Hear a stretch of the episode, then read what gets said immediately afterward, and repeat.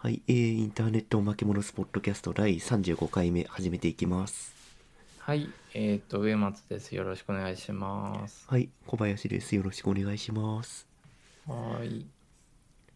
えっ、と、今日は、えっ、と、まあ、35回も重ねたんだなっていうのを、あの、ま毎回そのか回の、回が重なっていくことに重みを感じているんですが、えっ、と、今日は、えーちょっとかかピスカッピからのちょっとこうね話題提供というかノーツで始めたいと思うんですけどお、いきなりノーツいきます、え？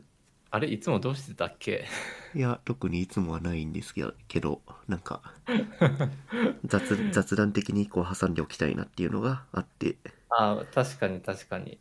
ゲストを呼ぶつもりだったんですけど、ああそうかそうかその話があったねまあちょっとね、今までのポッドキャスト内でたびたびななんとなく触れていたうん。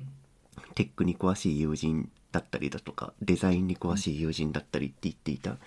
方が そう。今日ね一応 Slack 上で声をかけてえっ、と、ゲスト来てくれないかなって声かけたらまうん。あ参加参加するよっていう、うん。はい、回答もらったんですがうん。今日はちょっと急遽来れなくなったっていうことで。そうだね。でもまあなんかいろいろ前向きに join してくれてありがたいですよね。そうですね。結構うん。音楽,、音楽デザインとかじゃなくて音楽にも詳しい方なんで。ね。ね。次回から次回か次々回からはもうバリバリのラジオになるんじゃないですかね。いや本当だよ。ちょっともうもう最強の夫人が揃ってしまうからねいやーなんかあの勝手に最強の夫人とあの故障してしまいましたけどあのあのもともとねルーツがみんなつ3人つながってるんだよね。そうですね。僕の新卒の頃の会社の同僚ですね。ね。でその同僚に出会ったというかもともと僕がお互いと友人でこう僕の車になんか知らんけどカッピとその子をと3人でこうちょっとお出かけしようっていう日がありカッピとその子は初めまして状態だったんだけどなんか車中で話してる間にお互い就職先、まあ、つまり就職前だったんだけど就職先があれ？一緒じゃね？っていうことになってびっくりしたよね。そうですね。当時僕はアルバイトでもうすでに働いていてその会社で。うんうん。でなんか名刺を持ってたんでその場で名刺交換した記憶がありますね、ね。いやー。なんかちょっといや強強運を感じることが続いてるなあ僕。ちょっとあのねいろんな方面でそうですね。なんか割とまあ自分もですけど運だけで生きてる感はありますね。いや本当だよ。もう本当に本当に人に恵まれて皆さんに助けていただいて。本当に。ねえ。まあ、まあなので次回か次々回からパーソナリティが増えると思いますっていううん。頭出しでした。はい。ですね。ありがとうございますはい。そうだった。そのそのホットトピックがありました。ね。でえっ、とじゃあちょっとノーツに行こうかと思うんだけどえー、とカッピが挙げてくれた話題で、えー、と OSS について話して、はい。というかあの挙げてくれくださったんだけどうん。じゃあ触れてきますか。これ。うん。うん えーと、うん、事の始まりは今年の頭ぐらいに、うんえーと、フェイカー JS っていう OSS があるんですよ。うん。有名な OSS で、だいたい、すえーと、今までの累計で100万ダウンロードぐらいされてよく使われているものなんですけど、うんうん。まあ、このフェイカー JS を作っている、えーと、作者の名前がちょっと海外の方なんで名前が思い出せないですけど、うんうん。まあ、その作者の方がフェイカー JS の OSS に対して、うん。えーと対し対してというかまあその最新のバージョンにうん。えーと全く何も、えー処理が入っていない空っぽのファイルを新しいバージョンとしてリリースしていて、うん。うん。でまあその新しいバージョンリリースしてそのリリ新しいバージョンを参照しているツールだとか、他の OSS とか、まあサービスだとかがうん。総じて、えっとバグってしまうみたいな事件がありました、今年の頭に。でそもそもフェイカー JS を作っていた作者がなんでそんないきなり空っ空っぽのバージョンのファイバージョンのをリリースしたのかっていうとうん。もともとこの、えー OSS って100万ダウンロードぐらいされているにもかかわらずうん。あんまりスポンサードとかがなない状態お金が入らない状態だったんですよね。うんうんでえっ、とまあ100万ダウンロードめちゃくちゃ使われているのでそれがお金にならない。でその状態でえっ、と、ユーザーがたくさんいるわけなんでユーザーからはこのこの辺のバグ直してくれだとかもうちょっとこういう機能追加してくれみたいなうん。リクエストが上がってきてて、うん。うんでお金もないのにそんなこと続けられないよっていう状態で、うんえっ、と一回この作者の人はえー、とどっかの企業がスポンサードしてくれるかもしくはこの OSS を、えーフォークして別の人が管理してくれないとちょっと困りますよっていうのをうん。一回アラートを上げてたんですよ。うんうんでそのアラートを、えー上げた上げる2週間前にその人は、その人は一回えっ、と自宅が火事にあってほで資資産を資材とかほとんど失ってる状態だったんですよ。で火災被災して2週間後に、うん。まあ自分 OSS メンテナンスしてるしうん。あメンテナンスしてるからなんかここから何か助けが得られるんじゃないかっていう気持ちでおそらくそのイシューとイシューというかそのえっ、と、うん。アラートを上げてたと思うんですよね。うん。うん。うん。うん。なるほど。でそれそれが2020年とかそれぐらいだったかな。ででまあ結局1年1年2年ぐらいスポンサーする企業は現れず。うん。でまあ今年の頭になって多分もう作者の人がうん。もう限界になったのかうん。先ほど言ったように空っぽの何も機能を有しない空バージョンをリリースして、うん。この OSS を参照している他の OSS が一気に壊れたっていう事件がありましたというお話です。あーそっかそっかそっかそっかそっか。確かに壊れるよね。そうまあ壊れそういうバージョンをリリースしてしまうような状況に陥ってしまったのはうん。なんかいろんな要因はあると思うんですけどうんうん。そもそもたった一人の人がメンテナンスしている OSS にいろんなうん。OSS が紐づいてしまっていて、うん。その一人のメンテナンスメンテナーが心を病んでしまったりだとか、メンテナンスしきれなくなった時にうん。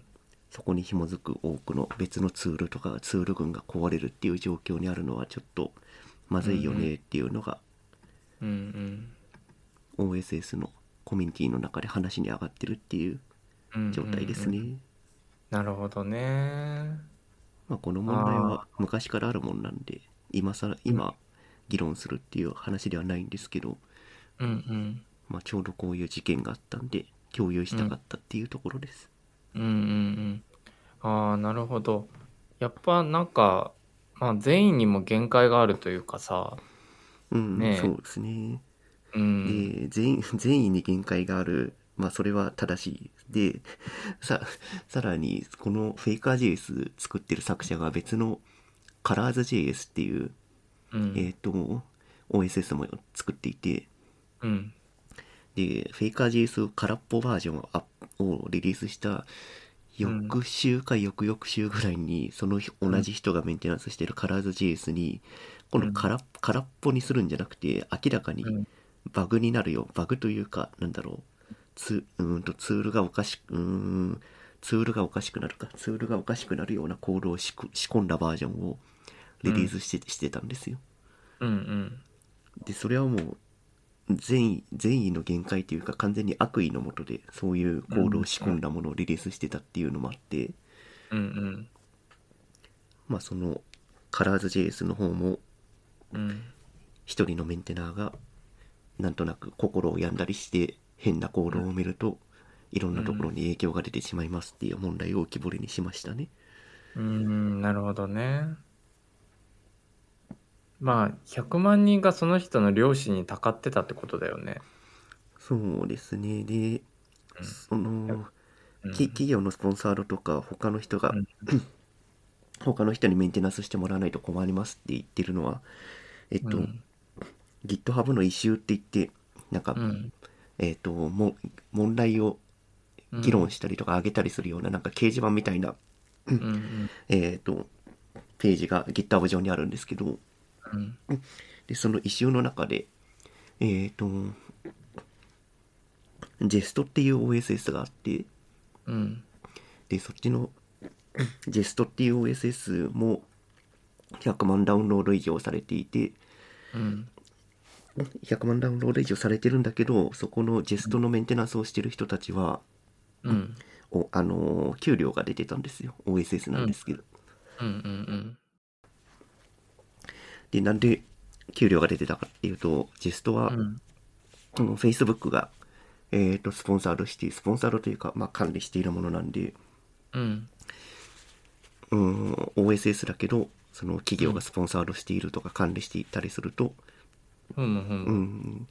まあ、個人がうん。OSS に貢献した時にお金がもらえている状態になっているけどフェイカーはそうなってないのはちょっとおかしいよねっていうのが議論になってましたね。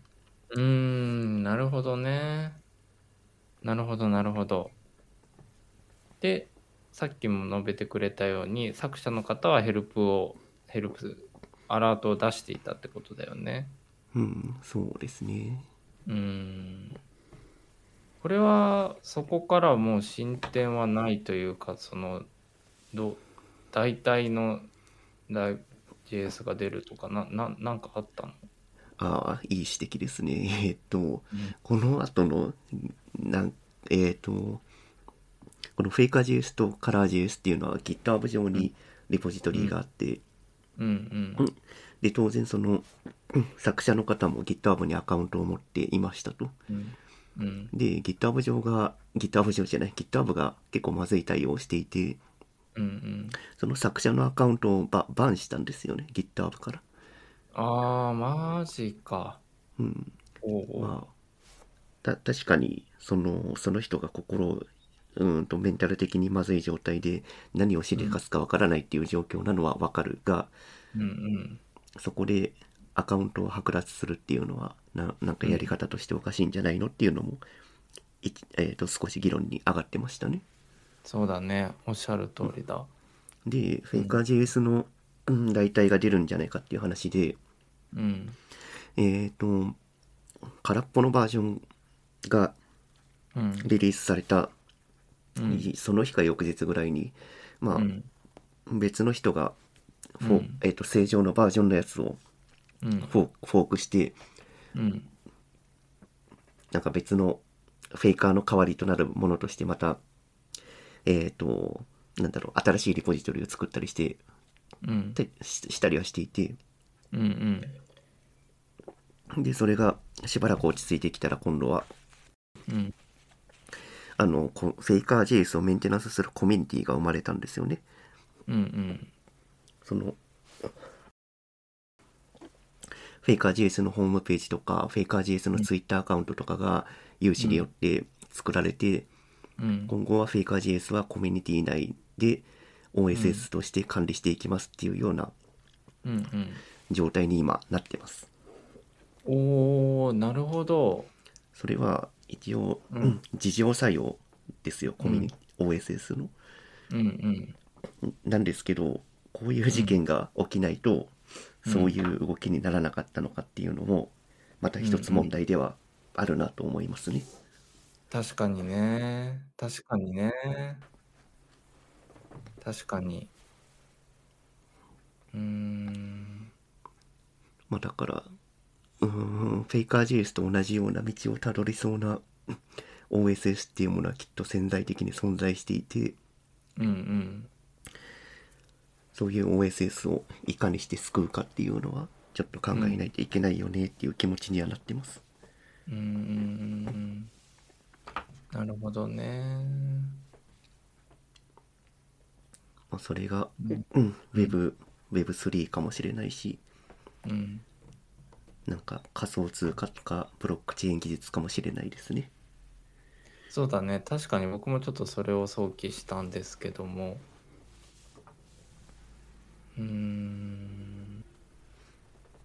うんと個人個人的に一番問題だと思ってるのは、うん。OSS にただ乗りしてる企業がたくさんいるっていう現状がちょっとまずいなとは思いますね。そうだよね。そうだよね。僕もそこにやっぱり違和を感じていてなんかその OSS を使うことによって彼らは利潤を追求してるわけだからね。うんうん。うん。ななんかそれはなんか無料で転がってるものではなくてしかも日々メンテナンスをされてでそのリクエストとかを送ってるのはその企業だったりも含まれているわけでしょ？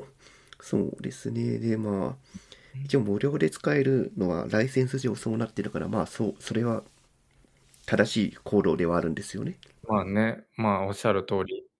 でもなんかすすごい難しいとはいえ言わんとしてることはすごくわかる。うん。うんなんかもうただ働きにもやっぱ限界があるからねそうだからそれ、うん、それ系の話で言うとうんえっ、と、うん AWS、Amazon がエラス Elasticsearch っていうツールを公開してるんです。うんうん公開というか、提供してるんですよね。そういうサービスみたいなもの。うんうんです。それってもともとエラスティックっていう OSS があって、うん。で、その OSS をベースに、うん、Amazon が AWS でそういうエラスティックを使ったサービスを提供している状態になってますと。うん。で、OSS なんでまあ当然無料で使って開発されていたものをうん。突然 Amazon が AWS 上でそのツールを使ったサービスを提供していて、うん。で、エラスティック側は、まあそれに対して抗議のような内容を発声明というか、いうのを発表して、うん。新しい次のバージョンでは、ん。ライライセンスの内容を変えたんですよ。うーんなるほど。あの、Amazon は使うなっていうライセンスになっていて、っうんうんうんうん。ていうようなことが起きたりとか、あと、ううんん、そうだな。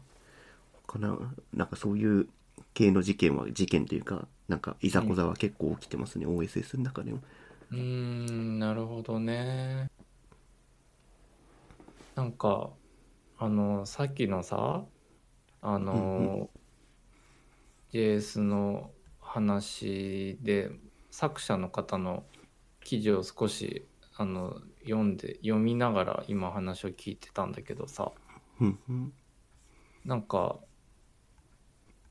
結構あれだね。そのバグを仕込むっていうのもあのかなり意図的にやっていたっていうことがこの当該記事によると分かりますね。そうですね。うん。あのなんかこう皮にくるような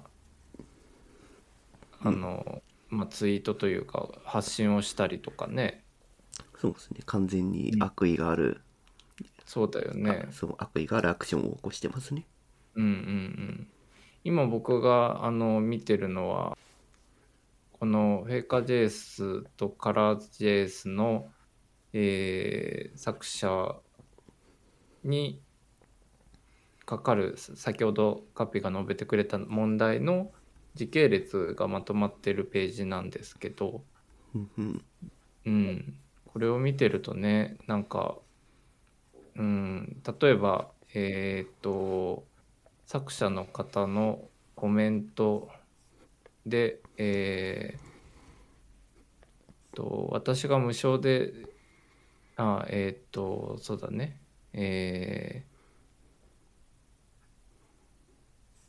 ーえーっと無償で開発したしてきた成果物を提供するつもりはありません。他に言うことはありません。これを機会に私と数千万円の年間契約を結ぶか私が制作したプロジェクトをフォークして誰他の誰かに開発を継続してもらう必要がありますというふうに、まあ、これはカピが言ってくれた先ほどのそのアラートっていうことだよね。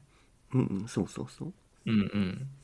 その原文の和訳も載っているんですけどなんかこれはもう心が正常でなくなってしまわない方が稀なケースなんじゃないかというぐらい。だってご自宅も火災に遭ってるわけでしょ？うん。そうですね。うん。うん。でかつリクエストはガツガツ来る。そうそうですね。でうん。あのまあ結構ひどい人だとひうん。そのひ被災してるうんのは知っているが OSS のメンテはやってくれみたいな、そういう意見もをする人するような人もいるしああ。それはちょっとね一個人の範疇を超えちゃってるいるよように見えるな。うんうんうん。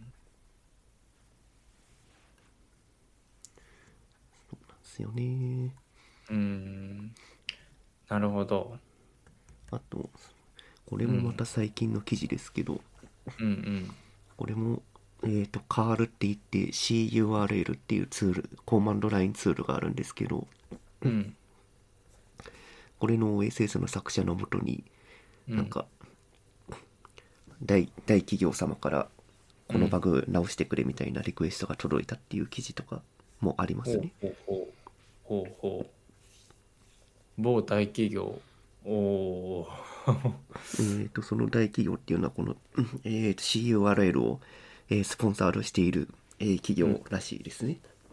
なるほどね。でスポンサードしてうん お金も出しているんだけれど、うん。うん、そその人たちが OSS に対して何か機能要望をするのは違うんじゃないですかっていう記事ですね。そうだよね。これはオープンソースっていうもの OSS っていうものの概念を理解していないよね。うんうん。うん。理解していないのか履き違えているのかわからないけども。うーん。なるほどね。なんか OSS 周りの問題は根が深いね。うん、まあ昔からある問題なんでこの辺は。うんうん。そもそもオオープンソースなんでうん。誰にどこにも属さないわけですよ。うん基本的にはね。そうだねそうだね。だけどそこにお金が発生しないとうん。うーんまあ人が動いてるわけなんで稼働が発生してるわけですよ。うんうん。いいくらボランティアとはいえいえどね、うん。一部のうん。OSS は。うんうん。だからオオープンでどこにも所属はしてはいないがお金が集まるようなシステムをうん。考えないと考えないのというかどどっかでそういうシステムがないとうん。OSS はちょっと立ち行かなくなることがまあまあありますね。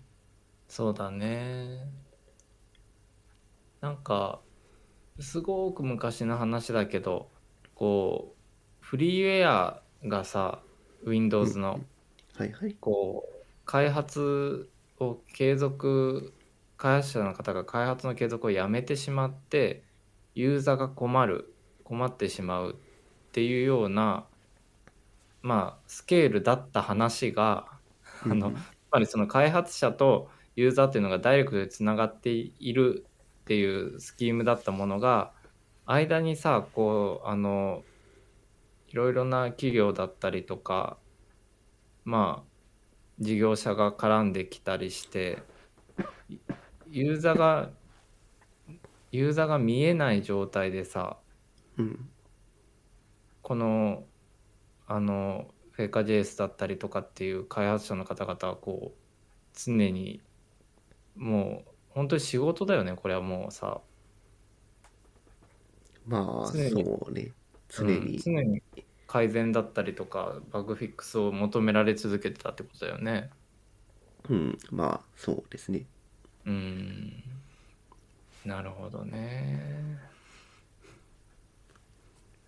まあ OSS によっては何人もうん。のメンテナーがメンテするとかっていうのあったりするんですけど、うんうん結構フェイカー JS は作者の人が一人で基本メンテししているような状態だったのかなおそらく、うん。ちょっと今なるほど。リリポジトリが消えてるんで。うんうん。どういうえー、とメンテナーがどういう状況だったのかっていうのはちょっと分かんないですけど。うんうんうん。なるほどね。いやー。まあ OSS に関してはあの僕らそのぼ僕らというか僕を含む一般の人たちというかその IT の開発側にいない人たちも多分にこうベネフィットは享受しているのでね間接的に。うんうんうん、だから本来だったら無関心でいてはいけないことだと思うんだけどなかなか可視化しづらい価値だったり問題だったりするよね。うんそうですねうんなるほどね。俺はなんかうん適切な助言ができる方とかがなかなかこうそれを見つけることも難しいような状況に作者の方は置かれていたんじゃないのかなっていうのをなんか挨拶してしまうな。うんなんか OSS のメンテナーがメンテナンスするだけじゃなくて、うん。その実際フェイカー JS がなくなった後にフェイカー JS のコミュニティができてるっていう事実があるのでなんか開発するだけじゃなくてコミュニティを作るっていう能力まで求められているような気がしました、うんうん。そうだねそうだね。ああそうだそうだ。おっしゃる通りだ。まあだからそのうん なフェイカー JS の作者の人も、うん。うん、もう少しうまく立ち回ったらもっとうん。良い方向、うん。方法があったんじゃなかろうかと思ったりもするがそれは本人の状況をし知らずに勝手に発言してるだけなんで。うんうん。まあねいずれにしてもとにかくやはりその OSS っていうスキームはまあ諸問題昔からあるとはいえこれだけ IT というかまあウェブ技術が一般に浸透してこうインフラになってきたらそれは歪みも生じるよね。うん。歪みも生じるというか大きくなるよね。そうですね。うん。まあメンテナーの負担もそうだし。うん。うーん。なんかいろんないいろんなツールがいろんな OSS に紐づいてしまっていてうんうん。その一番なんだ目に見えない低レイヤーのうん。低レイヤーですごい便利なツールとかもあるわけですよ。低レイヤーっていうかその、ち小さい OSS でうんうん。でそれが普通にメンテされてればいいんですけどうん。なんかそれがフェイカー JS みたいに一人のメンテナーでメンにメンがメンテナしていメンテナンスしていてうん。でメンテナンス辛くなったんで他の人に譲渡しますって言って譲渡しちゃってその人がうん。悪意ある行動を埋め込むっていうような事件もあったりするのでうんうん。なんかうーんもうちょっとなんかなんだろうなセセキュアな状態で OSS が開発できるとうん。いいんですが、うんそれはまあ無理な話なんで。そうだね。うん。そうね。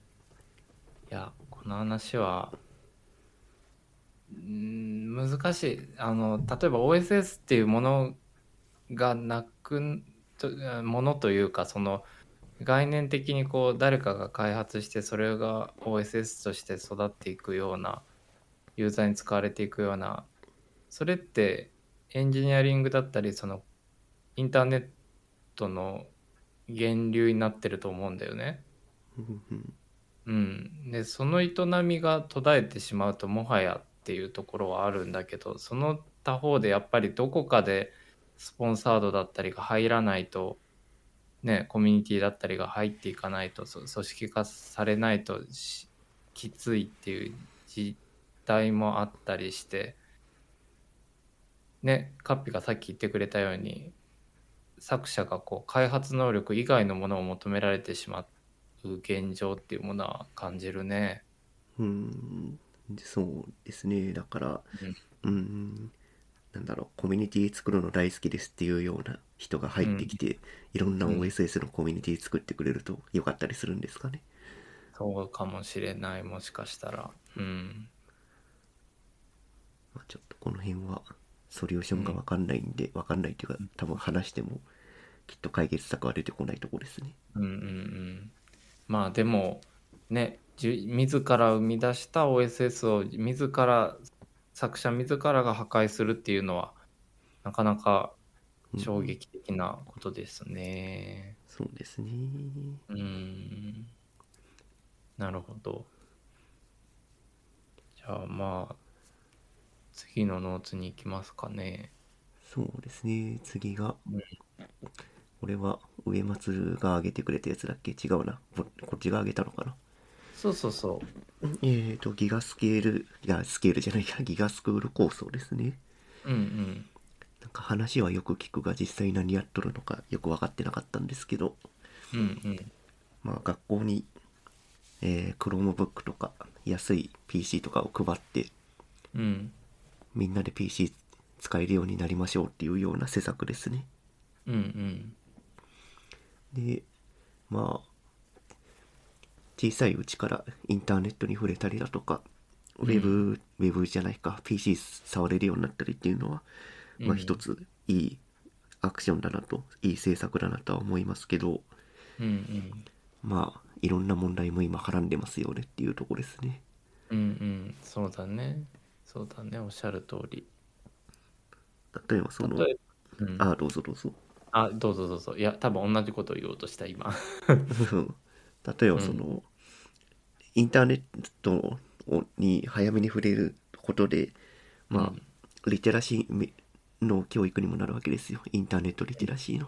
うんうんでまあこのポッドキャストでもよく言ってるけどうん。うん。インターネット上で SNS を悪いように使わないだとか、SNS はフィルターバブルがかかってるから、自分の考えの持ち方注意しましょうだとかなんかそういう教育を早い段階からできるとうん。人類のアップデートが進むんじゃないかっていうところですね。うんうんうん。そうだね。そうだね。うん。でまあ結構そのギガスクールで渡される PC っていろんなセキュリティソフトとか、アイネットの制限とかが入ってるらしいじゃないですか。うん。そうだね。まあね当然アダルトサイトへのアクセスなんかもきっとブロックされていてうん。でまあ当然ね男子中学生とか男子小学生はそういうのに興味津々なんでうん。その辺の制限をなんかインターネット上で適当なサイトをうん。なんだセキュリティの外し方みたいなサイト調べてきてそれを実際にやってセキュリティを外してうん。アダルトサイト見見たりとかっていうようなこともなんか問題になってるらしいですね。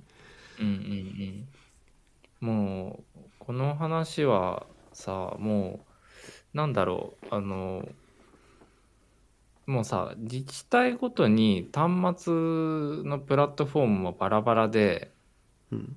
ももはやそりゃこうなるっていう結末はもう見えていたっていうのがちょっと率直な感想だとあって。うんうん。うん、例えばフィルタリングだってフィルタリングだってもう業者任せなんだよね。これを契約しているから大丈夫ですみたいなさ。でもそれっていわゆるホワイトリストかブラックリストか分かんないけどまあ本当にただフィルタリングしてるだけであの当然穴はあってでまあいくつかの方法は僕も思いつくからね。うんうん。で、ただ、この制作自体はカッピが言ってくれたように、もう少しディティールを定めて実行するべきだったと思うんう。なんかこう、うん。とりあえず PC 配布しましたレベルの話にしか聞こえてないので今のところそうそうそう。そうなっちゃってるんだよ。そうなっちゃってて、で、自治体によっては iPad だったり、その PC に代替されるものが iPad だったり、Chromebook だったり、Windows のタブレットだったりとか、もうバラバラで、うんうんで、個人的にそのインターネットのリテラシーも含めて、コンピューターっていうものは無限の箱じゃないですか。うん何でも生み出せる。うん。っていうところの入り口の教育をする上で端末を配布するっていうこと自体には賛成なんだけどじゃあさそこでさ Windows のさハードウェアキーボードないタブレットとか配られたところでさうんうん何が起こるかって言ったらでかいスマホじゃんただの。まあそうですねうん、だからなんかあの僕が仮にこの制作の担当で構想を固めるのでああったとしたらもう少しこうあのディティールをさっき言ったようにあのもう少し詰めてな達成目標も明快にしてあの端末の要件ももっと明快にしてやるべきだったんじゃないかなと思うね。うんうんうん。まあ端末とかはうんまあタブレットはお話にならならないと思うけれどえっとあ Chromebook でも Windows PC でもまあ正直バラバラでも僕は個人的には良いかなと思っていて、うんうんとりあえず PC 使ってうんと何か作るとか PC のキーボードを、えー叩いてローマ字入力するとかっていうのを、うんうんわ若い段階から経験しておくっていうのは多分いい、いい教育になってるとは思います。そうだよね。なんか僕もあの今言っといてなんかこう 撤回みたいなニュアンスに聞こえるかもしれないけど僕もそのプラットフォーム自体を完全に固定するというよりもそのフォーマットを PC にすべきっていうニュアンスでさっきの発言はしていて、うん、やっぱりそのキーボードがあってタッチタイピングができてあと画面が広くてこの GUI でウィンドウをたくさん重ねて重ねたりこう最大化したり最小化したりとかっていうさこの基本概念を理解してもらえるか否かってあこの作業は PC でやった方が効率がいいなこの作業はスマホだなとかっていうさそのコンピューターの優位性を認知してもらえるっていうだけでもかなり大きいと思うんだよね。そうですね。スマホとかだとそのディレクトリ構造とかウィンドウとかっていう概念がなないので。うんうん。でなないけれど今 PC がなくても生活できるわけです昔は、うん。そそのガラガラケーだけだと全然レッチなウェブも見れないし、あのうん。ゲームとかもできないみたいな状況だったけどうんうん。今 PC 持ってなくてもスマホ持ってれば大体事足りたり、事足りてしまう状況にあってうん。でも それで事足りちゃうとうん。いざ PC 触ろうって言った時にうん。PC の基本概念が分かんない状態で PC 触ると結構うん。何も操作できないような状態に陥っちゃうのでうんなんか早い段階でスマホだけじゃなくて PC も触れるような、なんだろう地頭を作っていくのは良いかなと思いますね。そうだねもう現実にさ今さあの今の大学生の子の講義を担当させてもらってると最初に持った端末が iPhone もうあ iPhone なんだって思ってたらもうもうなんか最初に持った端末がもうすでにレティナだったりとかさ iPhone5 ですとかさそうそんなような時代になってきてもはやさあのマウス操作とかドラッグドロップの概念が伝わらないことがあるんですよ。うんうんうん。かなり僕は危惧していて、そのあたりを。だからこそさっきのカッピも言ってくれたところにもつながるけどやっぱそのコンピューターっていうものがどういうものかっていう概略を知る知れるだけでも配布する意味はあるんじゃないかなって思っていてなんかさ教員に例えばプログラミングの教育を求めるとかコンピューターのネットリテラシーの教育を求めるとかっていうのは、まあ、正直限界があると思うんだよね。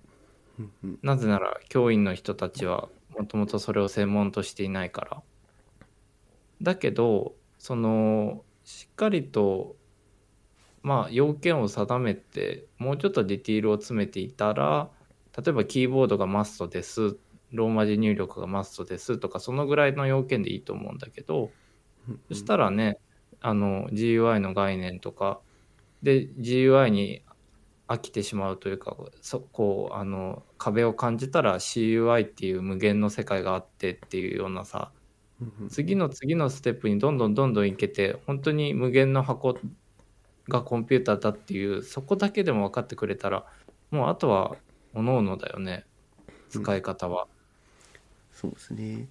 うん、まあスマホもね便利でいろんなアプリケーションあってまあスマホだけでいいじゃんって思ったりししそうなんですけどうん、結局そのスマホに入ってるアプリケーションはあのパパソコンで作られてるわけなんでおっしゃる通りおっしゃる通りです。だからそれが便利だねって分かっているんだったらじゃあその便利だねを作れるような状況にする必要性はまああるかなと思いますよね。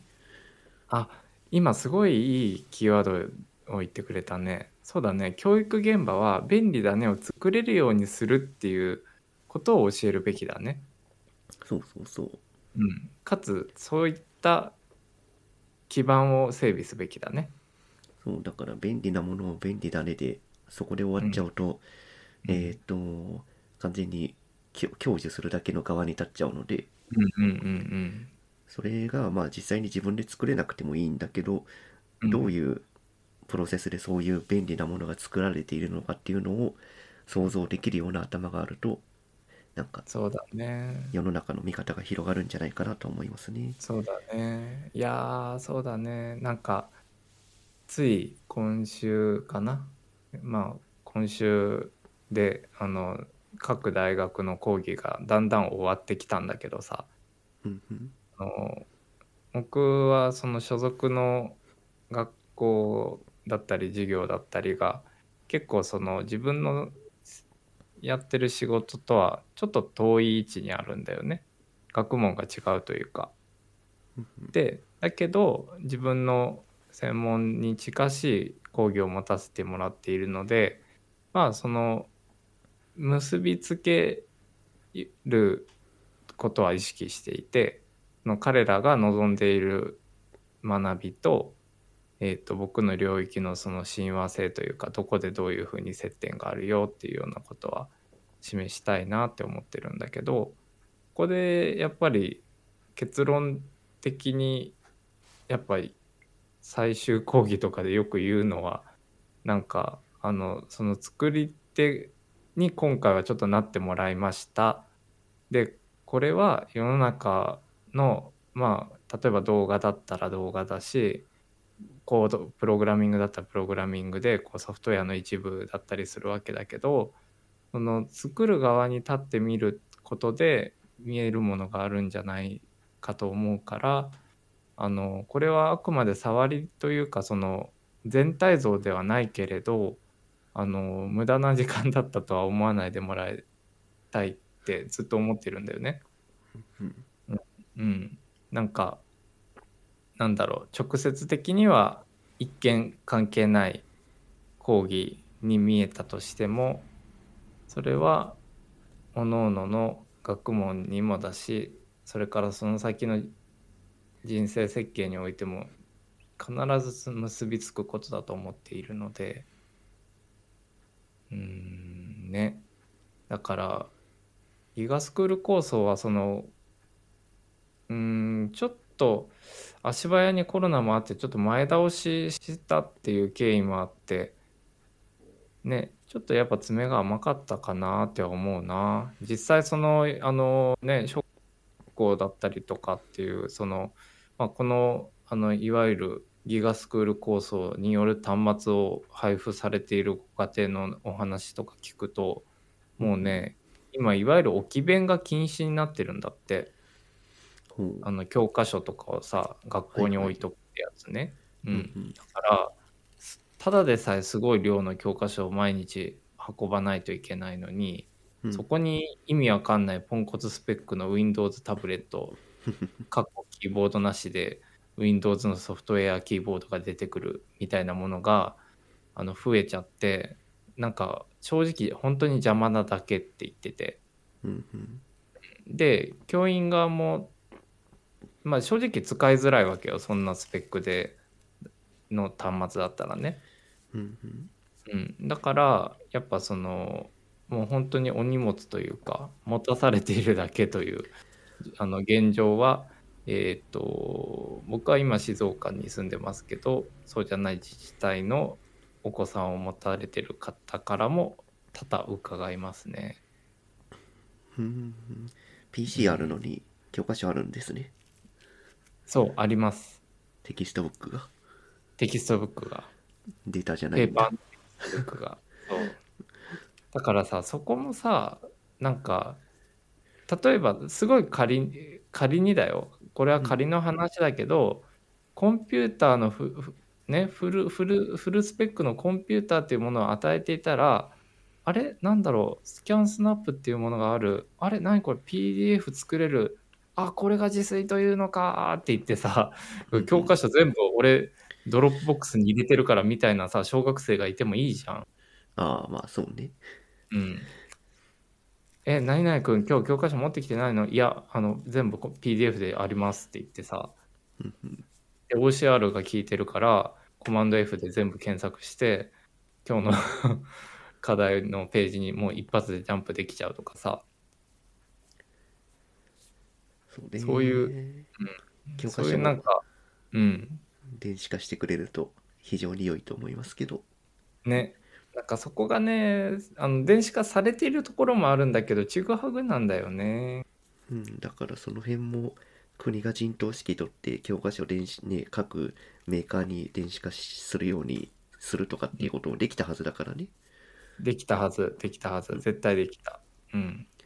だからそういうことも特にせずにとりあえず PC 渡しましょうっていう政策でしかないので、うんうん。まあもうしばらくしても問題が顕在化してきたらいろいろ改善されるんですかね、ね。で、そこで、あの、障壁になると思うのが、これだけ端末のスペックにばらつきがあるってことだよね。ああなるほどね確かに確かに、うんスペックとバリエーションにね。うんああそっか、うん今今からその教科書電子化しますって言った時にそう。ねうちは Windows です。うちは Chrome です。うちは iOS です。みたいなさ、iPadOS です。みたいな。そうだねそうなると対応しきれないもんねそうそうそう。だから、紙っていうメディアは偉大だね。ああまあそこはね、う。うんん、読めればいいからそうそう。でもそのぐらいのさ、あの、インフラ的な機関教育システムだったり、端末だったりっていうものはさ、国の政策としてやってるんだから、できなくはないんだよね。まあね義務教育とか国が決めてるわけなんでそうそうそうそう、おっしゃる通り。スキームを国が作ってるんだから、コンテンツも作れるよっていう話でさ。ねそこの陣頭指揮はちゃんと取っていただきたいですけど ね、本当に。だって教科書だってさ、散々ほら、あの、委員会で決めて選ばれたものだ、つまり要件を定めてるじゃないですか。うんうんうん。だからね、あの、マシンスペックだったりとかっていうのも、もっと専門的なコンピューターを分かっている人の知見を生かすべきだったんじゃないかなってすごい思うな。ねうん。教科書検閲するんじゃなくてこういう拡張子のファイルでお願いしますでいいんですよそうだね、そうだね。EPUB とかにして EPUB じゃないと通しませんみたいな、そうそうそうそう。だだから本当に、どうなんだろう。なんか、うーん。デジタル庁がさ僕はさ単年度職員採用だったり、まあ、つまりのところその人気付きの職員採用をしてるっていうのは僕は結構問題視していて、うんうん。うん、個人的にはその流動性云々というよりも専門性っていうところでその1年しかフィールドが保証されていない場所に飛び込む人ってどれだけいるんだろうっていうのがあってさ。うん。そこはね。うん、うん、だからなんかパーマネントを全員に保証しなくてもいいけどあのもう少しいやもう少しというよりもう少しかかかなりだいぶあの雇用周りは頑張っていただきたいしあの僕もデジタル庁の取り組み等含めその国のデジタル政策というか、まあ、IT 政策に関しては関与できるものだったら関与したいんだけどまあデジタル庁に飛び込んでないっていうのはそういうことだよね。うん。正直採用ページまでしっかりチェックした上で飛び込むことをやめてるから僕は。うんうん。えーまあ、どれだけつ どれだけ長く続くかはわからんような象徴でははあったりするからねそういう単年度採用とかしちゃってるっていうことはそうだね、そうだね。いやー、そうなってくるとね、もう難しいな、いろんな意味で。うーん、日本のデジタル化の朝は遠いですねいやー、遠いですよ。という、このね、あの、世界的に利用された OSS の話をした後になんかすごい、すごい、なんかすごくローカルな話になっちゃった。けどね、まあね、本当に、まあそういうことですね。ままあでも、うん教育現場に PC が入ったっていうのは一つ前進なんでそうだね。それは僕ももう、なんか、ワールドワイドウェブにアクセスできるデバイスを全員が持っているっていうことは一つ大きな前進だね。うんうんうん、まあねこれを機にエンジニアさんが増えるといいですねエンジニアが増えて本当そうだよ。日本初の IT のでかいサービスとかができるといいですね本当そうだよ。本当そうだよ。うちもいいかにいかにさあのこうクリエーションまあクリエーションを教えたりもするし実務でも使うんだけどこの Adobe のさ Adobe のクリエイティブクラウドの外の、外でものを作るとかあるいはクリエイティブクラウドでできないことを別の何か開発して自分で作ってしまうとかっていうことがいかに難しいかっていうのを、まあ、難しいっていうのはどういうことかっていうとその、えー、とひ人をかなり選ばないといけない？現状。あの Adobe のツールは使えるけど他は全く分かりませんみたいなデザイナーさんとか平気でいるので。うんそうなってくるとそれってもうあの Adobe のオペレーターっていうさ あの言い方もちょっと皮肉ってしまうとできてしまうぐらいで、うん。なんかちょっとあのさっきの OSS にも近しいちょっと不健全さをクリエイティブの世界も今抱えてるように思います。あうん。あまあ確かに。うん、もうあのねあアドビがないそうアドビ帝国の下でみんななんかわちゃわちゃやってるっていうようなさ、うんうん。うん、3D の世界もそうですねうんうん。オートデスクっていう会、うん。あのアメリカのでかい会社がマヤ,、マヤとか 3D スタジオっていううん。大手のサイあのウェブウェブじゃねえや。お大手の 3D モデルのツールをうん提供してるんで、うん。基本的に 3DCG 使う時はそのうん。マヤかス 3D スタジオを使うみたいな形になっちゃってますね。うんうんうんなるほどね。まあそういう世界中で使われるソフトウェアが日本から出ると良いですね。うん。すごく思います。でそのためにはエンジニアリングだけど他デザインも必要だと思っているからうんやっぱり自分も実務を続けつつ教育現場には携わりたいなって思うな。に日本をアップデートしてください。いやーちょっとみんなの力を借りてちょっとね今度から今度からというかまああのたまに入ってくれるかもしれないゲストの の新新メンバーの子もねなかなかいろんな方面に明るい子なのでねちょっとアップデートを具体的にアクションしたいですね。このこのポッドキャストを基軸に？そうそうそうこのポッドキャストはさあの僕とカッピの位置づけではさ、うんこう、まあ、基本、まあ、週に1回というか、まあ、土曜日って決めてるんだけど収録は。ね、で都合が悪かったらもうパもうもうなんだろう。ごねずにもうパスっていううん。なんとなくのメソルールがあるじゃないですか。はいはい。でこのゆるさのおかげでねあの僕ら毎回この収録の後にアフタートークでまあいろいろ話し合うんだけど結構思考の整理になるんだよね。うんそれはたびたび言ってますね。ね。だからさこの行為を僕は何か教育現場でも取り入れれないかなってすごい思っててね。うん。なんだろう。まあトピックをノーツで拾ってそれに対してコメントをするっていうまあし極端に言えばすごくシンプルなそれだけの構図なんだけどなんかやっぱそこに各自の意思が乗っかってくるからさそうかそその意思とか価値観の共有とかができるんでうんうん。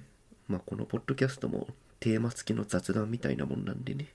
そうだね。そうそうそう。だってもうあそうだ。また忘れてしまった。